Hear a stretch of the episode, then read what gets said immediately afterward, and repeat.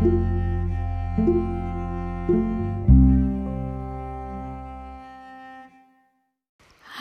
my name is Silvia Casillas, and this is my first podcast. I'm going to talk about the craziest trip I had.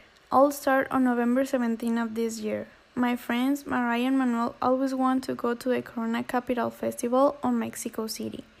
I always want to go to this type of festivals because you have so much fun, listen to your favorite bands or singers, and spend quality time with your friends. So we prepared everything, and by this day that I mentioned before, we were already in Mexico City. We landed and we went to our Airbnb. My friend Mariah was annoying that we should go to a Soumaya museum, so we thought that it was a great idea. So I start to pull out the things on my suitcase and realize that my underwear wasn't there. I start laughing because I didn't think that in the airport were going to steal me. But yes, unfortunately, that happens. All my things were in the same place except my underwear. The good is that it was new.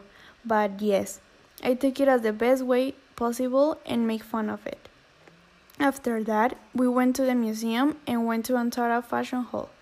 By then, it was getting dark, so we went to our Airbnb and started to get dressed because we were going to go out to a club with some other friends that were in Mexico also for the festival. We arrived to a club and started singing and having fun. I think I never imagined where I was going to live that night. We were all dancing when suddenly, far from us, I started to see how many boys start to fight. Really, I think that that fight lasted like 10 minutes. We were all scared and want to stop that. After 20 minutes, the bodyguards took out the boys and everything seems to go fine again. We started to have fun and dance more. But that time, I said to my friend Mariah if she could accompany with me to the bathroom, and she said yes. When I go out and start to wash my hands, I realized that my phone wasn't on my back pants bag, and I started to freak out. I asked Mariah if she hasn't, and she said no. And I started to despair, and all my friends were looking for it. I started to cry a lot and decided to leave it like that because obviously the persons who worked there stole it.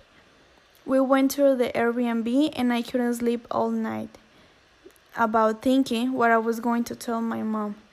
The next day, I talked to her and she understood everything. My friends convinced me to go to the festival, so I went and had a great time. This experience, I took it as a lesson to take care of my things and to be responsible. Of course, I spent like five months without a cell phone. Thank you for listening to me.